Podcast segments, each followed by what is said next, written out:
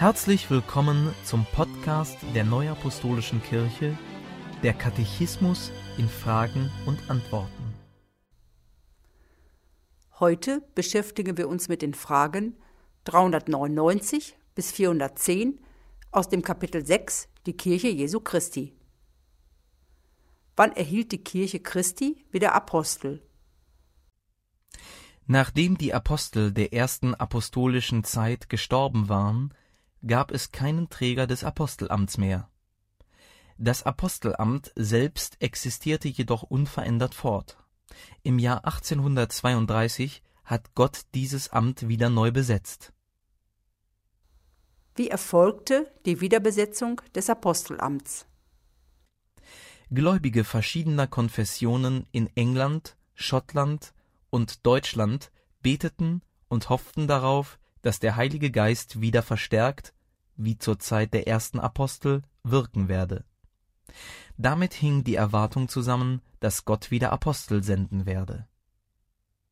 Schließlich wurde im Jahr 1832 in London ein gläubiger Mann, John Bate Cardale, vom Heiligen Geist ins Apostelamt berufen und durch Henry Drummond als Apostel bezeichnet.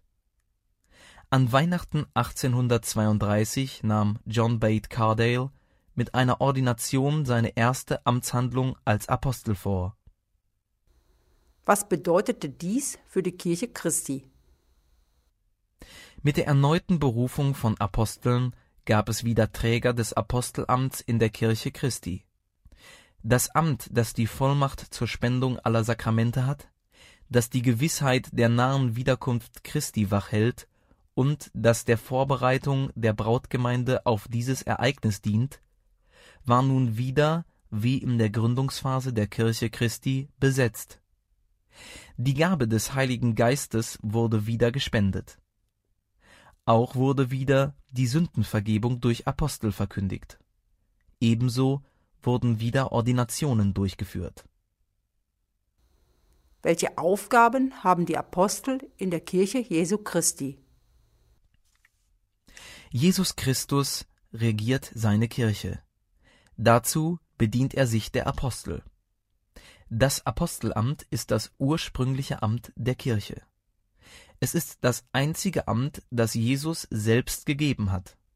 Die wichtigsten Aufgaben der Apostel sind die Predigt des Evangeliums in aller Welt, die Verkündigung der Sündenvergebung, die Spendung der Sakramente für Lebende und Tote, die Ordination von Amtsträgern. So wird durch das Wirken der Apostel die Brautgemeinde gesammelt und auf die Wiederkunft Christi vorbereitet. Wo wirken gegenwärtig Apostel? Die Apostel wirken gegenwärtig in der neuapostolischen Kirche. Das Apostelamt ist jedoch nicht nur für die neuapostolische Kirche, sondern für die gesamte Kirche Jesu Christi gegeben. Das Apostelamt hat den Auftrag, in alle Teile der Kirche hineinzuwirken. Die Apostel sind zu allen Völkern gesandt, sie erfüllen diesen Auftrag, indem sie weltweit Gemeinden gründen und die Gläubigen zu Jesus Christus hinführen. Wer spendet die Sakramente in der Kirche Jesu Christi? Die Spendung aller Sakramente, heilige Wassertaufe, heiliges Abendmahl, heilige Versiegelung, ist dem Apostelamt anvertraut.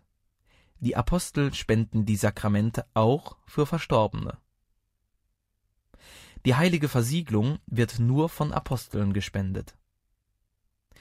Das heilige Abendmahl und die heilige Wassertaufe werden in der neuapostolischen Kirche im Auftrag der Apostel auch von den priesterlichen Amtsträgern gespendet.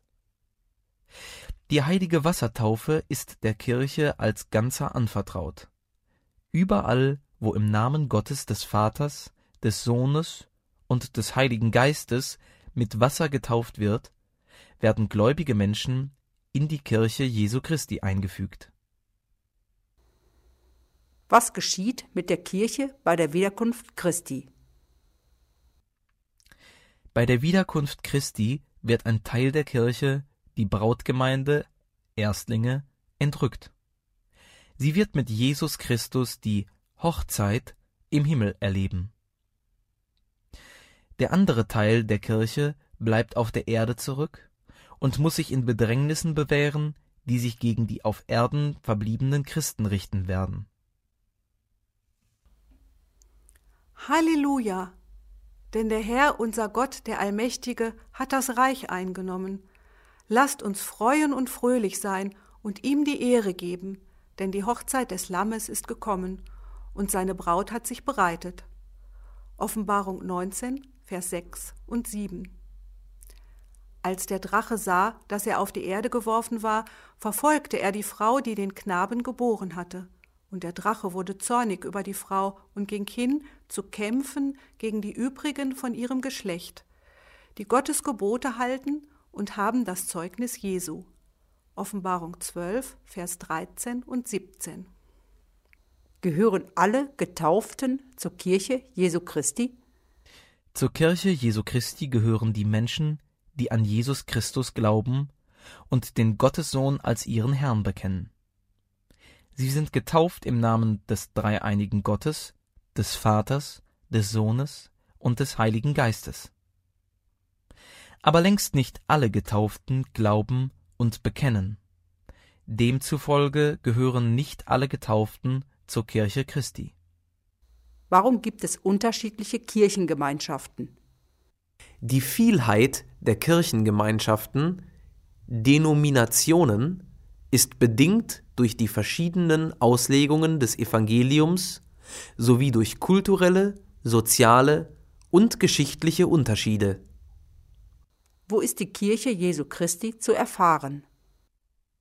Die Kirche Christi ist dort erfahrbar, wo Einheit, Heiligkeit, Allgemeinheit und Apostolizität in unterschiedlichem Umfang vorhanden sind.